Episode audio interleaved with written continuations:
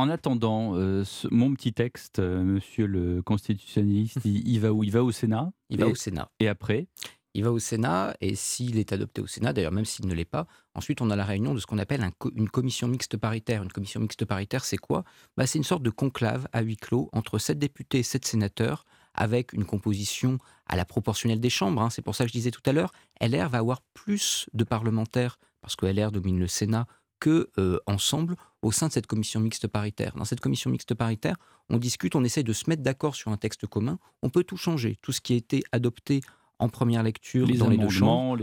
On revoit tout. On peut faire un texte un peu à sa sauce, du texte qui sort de cette commission mixte paritaire. Ensuite, eh bien, on présente une version qui va être une version consensuelle, ou en tout cas pouvant obtenir un consensus entre les deux chambres, et donc une version consensuelle entre, en réalité entre Ensemble et LR, qui doit être votée dans les, dans les mêmes termes dans les deux chambres. Si jamais ce n'est pas le cas, si la commission mixte paritaire n'arrive pas à se mettre d'accord, ou si l'une des deux chambres ne vote pas le texte, eh bien à ce moment-là, le gouvernement peut donner le dernier mot à l'Assemblée nationale. Et tout ça, c'est combien de temps devant nous?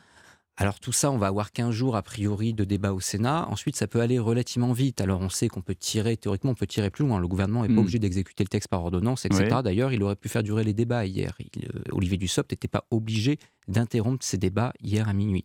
Donc on peut faire durer, mais si on reste à peu près dans la chronologie qui est prévisible, on va avoir un texte qui devrait passer en commission mixte paritaire mi-mars hmm. et qui devrait être adopté ensuite dans la foulée. Et là, il y a des chances qu'il soit adopté il y a de fortes chances qu'il soit adopté. Hein. Alors, je parle après euh, ce qui a été évoqué. Et c'est vrai que LR aujourd'hui, et notamment LR version groupe LR au Sénat, Bruno Retailleau, est sur une, est sur une position qui est une position d'adoption de ce texte sans aucun sans trop de problème. On verra en revanche sur certains nombre de bah revendications qui étaient celles de LR, si LR peut les introduire. on, les, on les énumère il y a eu les petites retraites. il y a les petites Il y a eu les annuités pour ceux qui ont commencé à travailler très jeunes, hmm. qu'on appelle les carrières longues. Il y a eu l'index senior sur lequel on est euh, complètement passé.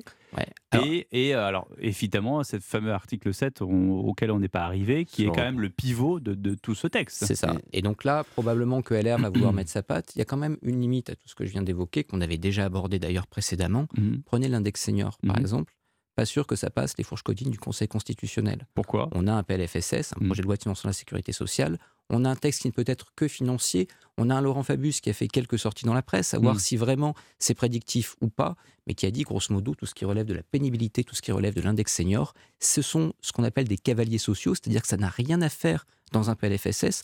En soi, c'est pas inconstitutionnel, mais ça doit prendre un autre véhicule législatif. Et donc certaines choses qui ont été proposé par le gouvernement, arraché par l'opposition, demain proposé au Sénat par LR, pourrait ne pas passer dans le projet de loi. Fabius, il avait aussi dit euh, je veux un texte adopté en première lecture. Hein, donc, euh, alors, pour l'instant, c'est raté. à voir si justement le Conseil constitutionnel ne fronce pas les sourcils au bout du compte. Ouais, Jonas Haddad Non, je pense que en fait, euh, la, position du Sénat, c'est à la fois la position effectivement du groupe LR majoritaire, c'est aussi la position du président du Sénat, Gérard Larcher. Il ne faut pas oublier que tous ces gens-là, notamment au niveau du Sénat, eux vont connaître de nouvelles élections par la suite. Et donc, ils seront jugés également sur leur capacité à incarner quelque chose de, je dirais, de, d'un parti de gouvernement. C'est en 2026, hein, les élections sénatoriales. Mmh. Et donc, un certain nombre de personnes se mettent déjà en place euh, pour les renouvellements. Voilà. Alors après, est-ce que les maires eux-mêmes seront sensibles à ce discours-là? Je pense qu'aujourd'hui, les maires sont un peu détachés de ces questions qui travaillent l'opinion publique euh, dans les retraites. Euh, c'était moins vrai à l'époque des Gilets jaunes parce que les mmh. maires étaient vraiment des tampons Là, on sent que c'est un mouvement qui est quasiment national et que l'idée, c'est de savoir est-ce qu'on est pour le blocage, euh, comme ce qui est évoqué pour le 7 mars, euh, une forme de chaos, ou est-ce qu'on est plus pour une forme de réformisme responsable? Et au niveau du Sénat, je pense qu'ils ont tranché. Il y a, une. Euh, on a parlé beaucoup du RN et de la NUPES et, de, et des LR. Il y a une formation dont on parle peu, c'est quand même la majorité. Quel état vous la trouvez, cette majorité? On imagine qu'elle est évidemment fatiguée parce qu'il y a eu un, effort euh, de, pédagogie, même si on dit qu'il n'y a, eu, a pas eu de pédagogie, c'est la raison pour laquelle les Français n'ont pas compris encore les tenants, les aboutissants de cette réforme sur les retraites. En attendant, euh, dans quel euh, état vous la trouvez, cette majorité, Moi, je compare un peu toujours la majorité à l'équipe de France, c'est-à-dire qu'elle attend toujours le Kylian Mbappé-Macron qui arrive pour faire un exploit individuel, pour, extirper une situation politique qui est compliquée. On n'a pas, euh, comme on dit euh, encore un anglicisme en, management, de middle management. On n'a pas de, numéro 2 ou numéro 3 qui peut incarner politiquement quelque chose. Sympa pour Madame Borne. Bah, Madame Borne et, et, et, Madame Borne qui écoute souvent Europe 1. Mais Madame et surtout à 18h54. Mais, mais Madame euh, Borne, en fait, je pense qu'elle est dans le rôle de, de, qu'a voulu Emmanuel Macron, c'est-à-dire de technicienne. Oui, et donc? Et la capacité à embarquer politiquement des gens ça, dans des, ça, ne fait pas d'elle un numéro 2. Dans, des réformes compliquées Non, je pense que ça en fait plutôt une, exécutante d'un projet politique qui est totalement. Mais elle ne s'en cache pas. Elle, elle, n'assume pas d'ambition politique particulière. Elle a euh, une, vision notamment sur la question des femmes.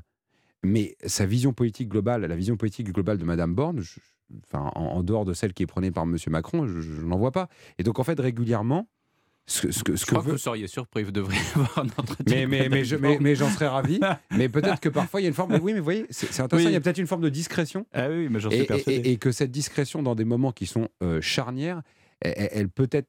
Voilà, ça, ça, peut créer. Et puis d'un seul coup, on a Emmanuel Macron qui sort et qui remet un petit peu. Euh, voilà, un exploit individuel et qui arrive à relancer la machine. Et c'est ça qui manque, c'est des, des, des, des, des grognards politiques à Emmanuel Macron. Bah oui, Après, chacun son rôle. Vous avez vu Emmanuel Macron au sommet de la sécurité, de la conférence sur la sécurité à Munich, et c'était sa partition à lui ce week-end. Benjamin Morel sur euh, l'état de la majorité. Je suis absolument d'accord. En réalité, au-delà de grognards, même si les grognards en font partie, ce qui manque, c'est un vrai parti c'est-à-dire quelque chose qui puisse survivre à Emmanuel Macron et qui du coup fait que eh ben, ces différents Mais il y a une volonté d'en former un aussi de la part du chef. Alors pour l'instant de manière pas au-delà de 2027. pour l'instant de manière très très modérée, hein. c'est-à-dire que chaque fois on a la... c'est un peu le serpent de mer du dernier quinquennat, la relance de la République en marche, aujourd'hui la relance de Renaissance, etc. Ça ne fonctionne pas réellement. Hmm. Aussi parce que les partis sont fatigués, parce qu'il n'y a pas de base sociologique, parce que c'est compliqué, qu'on monte pas un parti comme ça de briquet de broc. Les gaullistes ont mis 20 ans à vraiment construire, structurer un parti qui ensuite sera un parti, par exemple, capable de s'imposer dans les collectivités territoriales. Hein. C'est Charles Pasqua qui fait ça dans les années 80. Avant, on a des mouvements de jeunesse, un parti de masse, mais ça ne fonctionne pas comme un parti d'élus structuré pouvant survivre, etc. Là, on a quelque chose qui, aujourd'hui, n'est pas vraiment un parti politique et des députés qui se posent la question de demain. Mmh. Qu'est-ce qui se passe demain? Une fois qu'Emmanuel Macron mmh ne peut pas se représenter, eh ben, euh, il faut trouver un nouveau cheval. Et ce nouveau cheval qui pourra entraîner par son élection leur propre réélection, qui sera-t-il? Et donc on commence à avoir des tensions dans la majorité. On commence à avoir des, têtes d'affiche aussi qui se. Il y a des têtes d'affiche, mais en tout cas on met des, on, pardon, on émet des hypothèses. On peut émettre des hypothèses, mais vous voyez que ces hypothèses sont diverses, et c'est ça qui est dangereux. C'est-à-dire que ce qui est dangereux, c'est d'avoir une division des hmm. déchirures au sein de cette majorité. Il n'y a pas un nom, voilà. Exactement. Il y a pas un cheval euh, bah, sur lequel y en a, tout le monde Il y en a au moins trois. C'est aujourd'hui un candidat MoDem, un candidat, euh, par exemple Édouard Philippe pour Horizon, et un candidat Renaissance, voire plusieurs candidats Renaissance. Tout ça crée des tensions au sein de la majorité. Et euh, cette réforme aurait pu être pour cette majorité une forme de détonateur compliqué. En fait, elle doit beaucoup, cette majorité, à Jean-Luc Mélenchon si jamais il y avait eu vraiment des votes sur des amendements compliqués, si la stratégie qui était portée par le Parti mmh communiste mmh dans le, cette réforme. André Chassaigne. Exactement, de dire voilà, on va déposer moins d'amendements, mais mmh. des amendements qui potentiellement peuvent cliver la majorité, peuvent trouver des majorités de briquet de broc entre LR, euh, le RN, la NUP et quelques éléments de la majorité. Là, ça aurait, très, ça aurait été très très compliqué à tenir. La stratégie du mur d'amendement menée par Jean-Luc Mélenchon, qui finalement a fait souffrir d'un point de vue physique la majorité, parce que c'était long, c'était pénible, c'était compliqué. Demandez à Olivier Dussopt. Exactement.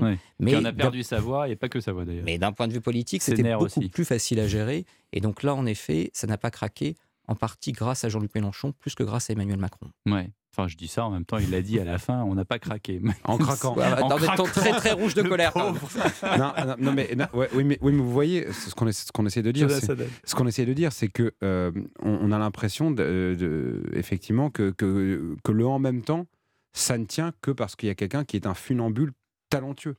Et que dès que le funambule talentueux n'est pas là pour tenir la perche, et ben en fait, là, pour le coup, ça craque. On, les voit un peu. Mais il manque un Didier Deschamps, parce que je reprends votre image de l'équipe de France. Et, ben, il manque C'est qui Didier Deschamps il, manque un Didier Deschamps. Et euh, je sais que Bayrou s'est rêvé Didier Deschamps pour être un peu animateur de ce collectif. Et Joe Biden. Oh là là là C'est vous qui rigolez comme ça de Bayrou Et, attendez, ah et, deuxièmement, et deuxièmement, ce qui est intéressant de voir, c'est que les candidats potentiels après Emmanuel Macron sont tous plutôt issus du centre droit. Donc on parle de Bruno Le Maire, on parle de Darmanin, on parle d'Edouard Philippe, mais la, question c'est est-ce qu'ils arriveraient à embarquer le centre-gauche, hmm. qui est la matrice originelle d'En Marche hmm. Ça, c'est compliqué. Et quand on commence bah, à appeler, Madame Borne, encore quand on commence à appeler un parti ensemble, hmm. c'est qu'on a besoin de démontrer qu'on est ensemble. Vous voyez, c'est ce qui ce qui va sans dire va mieux en le disant parfois. Ouais, il y a un peu trop de storytelling dans tout ça. Merci beaucoup à vous deux. Merci Jonas Haddad, merci Benjamin Morel pour euh, ces débats sur Europe 1.